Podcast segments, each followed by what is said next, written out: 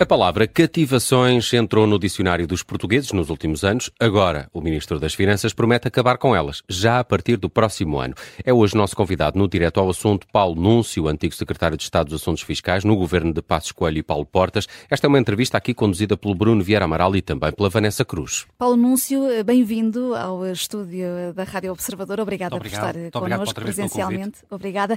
Eh, as cativações já eram utilizadas eh, há muitos anos. Este anúncio de Fernando Medina eh, é um anúncio válido? É possível sequer uh, gerir as contas públicas sem qualquer tipo de, de cativações? Eu penso que sim, mas eu, eu diria, eh, em primeiro lugar, que este anúncio de, do fim das cativações é mais um número político do governo, porque o valor das cativações é perfeitamente irrisório. Vejamos, em, em 2022 uh, as cativações foram de 440 milhões de euros. Este valor representa apenas uh, eh, 0,4% da despesa pública total realizada pelo Estado num ano.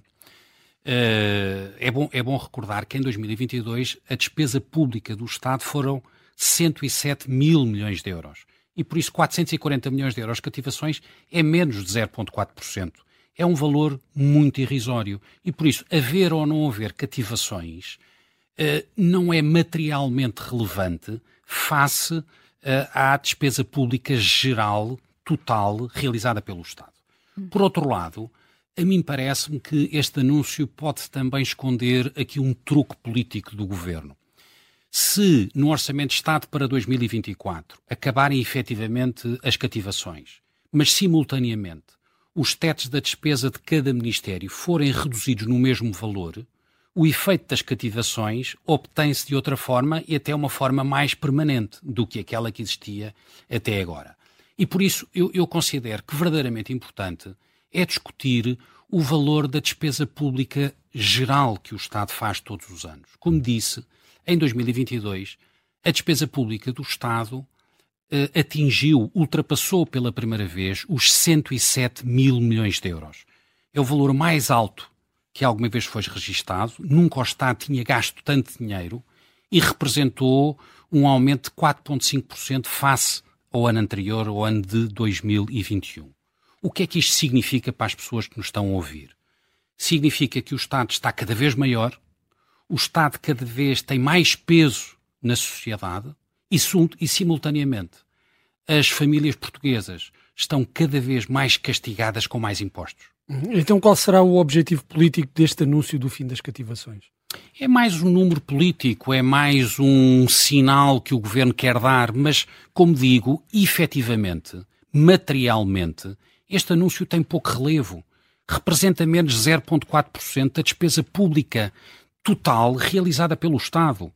Eh, e verdadeiramente o que nós devíamos estar a discutir é saber quando é que o Estado passa a ser mais eficiente e, através dessa eficiência, gastar menos dinheiro para, dessa forma, libertar e uh, aliviar mais as famílias portuguesas dos impostos que pagam. Repare, uh, para além da despesa pública uh, ser hoje, atingir hoje valores recordes, paradoxalmente, os serviços públicos prestados pelo Estado nunca foram tão maus em matérias tão sensíveis como a educação, a saúde ou a justiça, só para falar de três.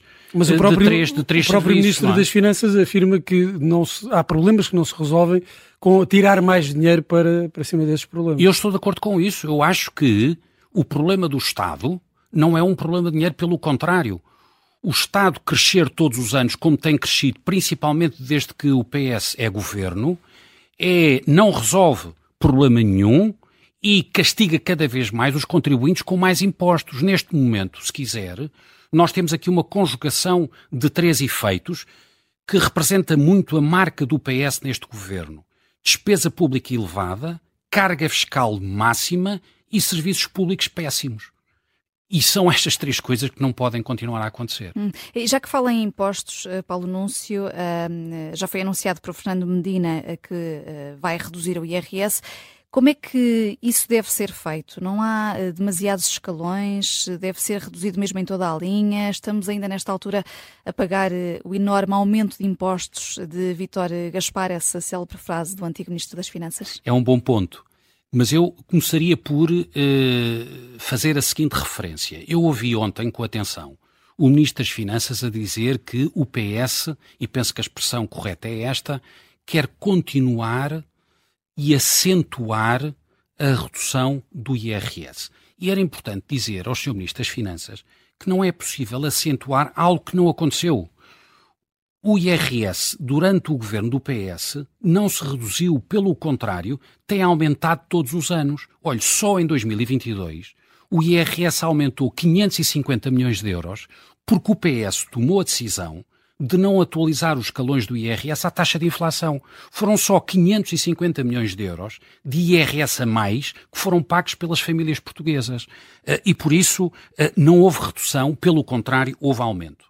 Mas se quiser, e indo à comparação eh, de governos, em 2015, no último ano do governo PST-CDS, as famílias portuguesas pagaram 12.700 milhões de euros de IRS nesse ano. Em 2022, as famílias portuguesas pagaram 15.700 milhões de euros de IRS, ou seja, em 2022, as famílias portuguesas pagaram mais 3 mil milhões de euros do que tinham pago em 2015, no último ano do governo PST-CDS. Então, Por isso, deixe-me só terminar com este ponto. Por isso, se o Ministro das Finanças diz que quer reduzir o IRS, eu deixo-lhe aqui um desafio que reduz o IRS em 3 mil milhões de euros para que as famílias portuguesas voltem a pagar um IRS mais reduzido que pagavam em 2015, no último ano do governo PST-CDS. Mas o que consta do programa de estabilidade é uma redução de mil milhões de euros, foi isso. E é com isso que, que Fernando Medina se compromete. Não se compromete com um valor superior a esse. Acha que é por esse motivo que uh, não há esse compromisso em reduzir ainda mais o IRS? Eu diria, de acordo com os dados que temos e com os dados de facto que temos, o IRS não se vai reduzir, porque o IRS tem vindo a subir todos os anos, como eu expliquei. Os portugueses pagam hoje mais 3 mil milhões de euros do que pagavam em 2015. E, em segundo lugar, eu deixo novamente o repto ao Ministro das Finanças. Quer reduzir o IRS? Então reduz o IRS em 3 mil milhões de euros para que os portugueses voltem a pagar o IRS que pagavam em 2015, no último ano do governo PSD-CDS. Hum, e quanto ao IRC, Paulo Núncio, deve haver eh, reforma, não deve haver? Há, há aquele mínimo de 15% acordado pela Comissão Europeia. Um, nesta altura já devíamos ter mais elementos sobre isso, conhecer a proposta de, de transposição? Repare, uh, o, o PS tem um complexo com o IRC. Eh, porque para o PS eh, reduzir o IRC é algo que ideologicamente ofende ou parece ofender os princípios da esquerda. E isso foi notório quando uh, o PS formou a geringonça com a extrema-esquerda e mas, aumentou mas agora, o IRC. agora já não está dependente de, desse, Pois o problema é esse. O problema é esse, é que, não obstante já não estar dependente da extrema-esquerda, do Bloco e do PC, o PS continua com este preconceito e este complexo ideológico de mexer no IRC. Ouvimos há poucos meses o Ministro da Economia a defender uma redução do IRC, mas imediatamente foi posto na ordem, não só pelo Ministro das Finanças, mas também por outros uh, secretários de Estado deste, deste governo. E por isso eu tenho muito poucas esperanças que este governo reduza o IRC. Este governo fez, aliás, uma coisa uh, pior do ponto de vista da perspectiva internacional do país. Uh, em 2013, como sabem, foi feita uma reforma do IRC. Essa reforma contou com os votos favoráveis na altura do PSD, do CDS e do PS. Uh, perspectivava-se uma redução gradual do IRC até 17%. Uh, dando um sinal de, de confiança uh, para os investidores internacionais e, uh, sem justificar, o PS interrompeu essa reforma, rasgou esse acordo e, em vez de reduzir gradualmente o IRC como estava previsto, pelo contrário, aumentou o IRC. E neste momento, as empresas portuguesas pagam a taxa de IRC mais elevada da União Europeia, de 31,5%. E por isso, na minha perspectiva, era fundamental que houvesse uma redução significativa do IRC para que as empresas portuguesas ganhassem músculo, ganhassem capacidade de concorrer uh, internacionalmente, para que o país tivesse mais capacidade de atrair capital. E estou absolutamente convencido que se a reforma do IRC de 2013 tivesse sido seguida como estava inicialmente prevista. Portugal hoje era um país mais próspero, mais desenvolvido e, por isso, também um país mais justo. Hum. Quanto à medida do, do IVA zero, o ministro foi questionado numa, numa entrevista ao Jornal Público sobre a implementação tardia da, da medida, em comparação com Espanha, e defendeu-se dizendo que a medida foi aplicada quando o governo uh, sentiu que havia condições para garantir o seu sucesso, diz também que é para manter. Uh, uh, concorda com essa avaliação? A medida é um sucesso? É bom que, que se mantenha esta medida do IVA zero? Tem eu beneficiado as famílias? Eu acho que sim, eu acho que sim. Agora acho extraordinário que a principal medida que o governo socialista tenha, tenha para apresentar tenha sido uma medida que tenha sido apresentada em primeiro lugar pelo CDS, logo em abril de 2022 e o governo ter demorado um ano a adotar essa medida. Mas mais, eh, durante esse ano, ou seja, entre abril de 2022, a altura em que o CDS apresentou pela primeira vez esta medida, e a altura em que a medida foi adotada, o PS chumbou cinco vezes essa medida no Parlamento, e ainda este ano, em março deste ano, o mesmo ministro das Finanças, Fernando Medida, que agora elogia a medida, criticava a medida, dizendo que ela não resolvia o problema dos preços elevados nos alimentos. Mas havia isso... muitas reservas, não, está a falar do ministro, mas havia muitas reservas até de economistas, que ouvimos aqui no Observador, sobre a eficácia dessa medida. Bom, e, e veio-se a provar que a medida de facto é uma boa medida. Ou seja, a medida, como foi apresentada, aliás, pelo CDS em abril de 2022, esta medida provou, por um lado, que é, é útil para reduzir o preço dos alimentos e principalmente o preço dos alimentos essenciais, que pesam mais na carteira das famílias portuguesas, designadamente as, as famílias mais eh, vulneráveis, e por outro lado, é também uma medida que provou ser útil no combate à inflação eh, no seu todo. A inflação em Portugal tem vindo a reduzir-se, felizmente, e esta medida tem uh, contribuído para essa redução. E por isso, eu diria, estou a falar a título pessoal, eu diria que esta medida, ainda bem que foi adotada, infelizmente com um ano de atraso, Uh, deve-se manter durante o ano de 2023 e diria que se deverá ponderar também manter-se durante o ano de 2024, principalmente se a inflação continuar elevada. Hum, eh, deixe-nos também tocar aqui num, num, outro ponto, eh, neste direto ao assunto, eh, Paulo Núncio, a questão da habitação. A OCDE tem falado sempre da reforma na tributação do património imobiliário. A tributação é uma das causas para esta crise da habitação? Eu penso que sim, é um dos fatores que explica uma parte do aumento do preço, quer em termos de compra, quer em termos de renda. Uh, o problema da habitação é um problema complexo, é um problema que tem vários fatores. A tributação podia ter aqui um papel importante no sentido de redução uh, da, do preço da, das habitações, mas infelizmente também a conjuntura política não o tem permitido. Eu recordo, a esse propósito, uma medida que foi proposta pela Câmara de Lisboa para isentar de IMT a compra de casa de jovens até 30 anos e que foi chumbada pela oposição do PS uh, eh, e da extrema-esquerda.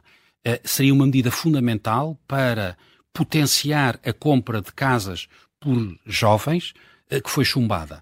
Para além do IMT, existem outras medidas, designadamente em termos de IMI, que podiam também ser adotadas no sentido de tornar não só a compra, mas a manutenção das casas mais leve para os contribuintes já tão castigados uh, com outros impostos. Mas Infelizmente, medidas em concreto? Eh, baixar o, o IMI? Por exemplo, baixar o IMI, uh, eh, reduzir uh, ou isentar de IMT a compra de casas, designadamente a proposta que foi apresentada pela, pelo Executivo PSD-CDS na Câmara de Lisboa. Penso que é uma boa medida e seria uma medida no, no sentido certo, infelizmente foi eh, bloqueada e foi uh, chumbada pela oposição de esquerda. Uh, na entrevista à RTP, e voltando aqui ao tema de, das cativações, o Ministro das Finanças disse que esse fim das cativações a partir do próximo ano significa que os orçamentos, teremos orçamentos mais verdadeiros. Isto significa que andámos a ser enganados nestes anos e agora vamos ter orçamentos mais verdadeiros. Sim, eu acho que uh, os últimos orçamentos uh, sabia-se desde o início que havia muitas, muitas verbas que estavam sobre uh, orçamentadas, a, a, a, própria receita muitas vezes estava suborçamentada para depois se poder fazer artificialmente o número no final do ano, dizer... Apresentar-se números melhores. O, o, o, os números cederam as expectativas e, e, enfim, e, e, de alguma forma uh, criar um número político com esses resultados. penso que o Governo também, durante estes anos, beneficiou de fatores externos que não se repetem, designadamente a política monetária do BCE, que permitiu juros artificialmente baixos.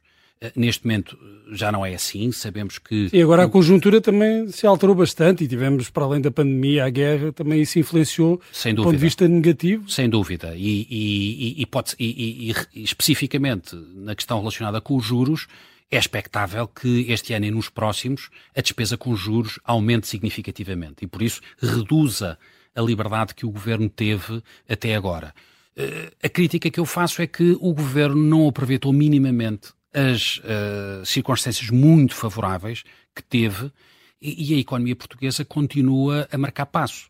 Uh, de facto, se olharmos em termos de PIB per capita, Portugal está a ser ultrapassado todos os anos por um conjunto de países, designadamente os países do leste da Europa, que conseguem crescer mais que nós, que têm mais condições para se desenvolver e nós continuamos a marcar passos. Isso é que é dramático. Tivemos cinco anos de circunstâncias internacionais muito favoráveis, designadamente até à pandemia, uh, e, e, que não foram minimamente aproveitadas, e Portugal não deu aquele salto que deveria ter dado uh, se tivesse sido bem governado.